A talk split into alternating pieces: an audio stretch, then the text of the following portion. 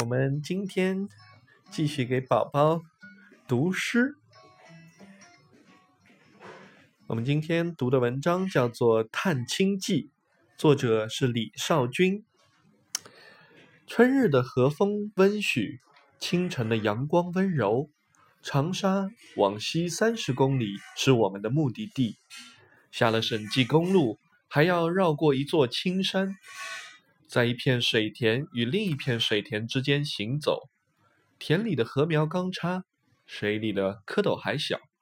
最显农家匠心的是水田的一角在挖了一个小池塘，一汪清水里养着几条草鱼、鲢鱼和鲫鱼，一面镜子里反映着天上的美丽。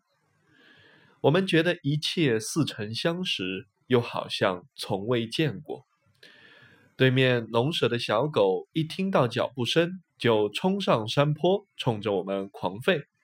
下面的狗一叫，上面的狗也叫。叫声中，五六家散落各处的农舍渐渐侵袭，狗叫声此起彼伏，空气也显得有些异样。我们的后背微微渗出了些细汗。路边的树荫给了我们三分钟的清凉。